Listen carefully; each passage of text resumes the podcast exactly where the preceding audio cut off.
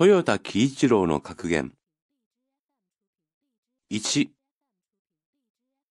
今日の失敗は工夫を続けてさえいれば、必ず明日の成功に結びつく。2現場で考え、研究せよ。3一本のピンもその働きは国家につながる。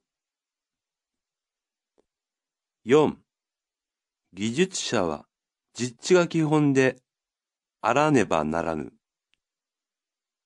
その手が昼間はいつも油に汚れている技術者こそ、真に日本の工業の再建を成し得る人である。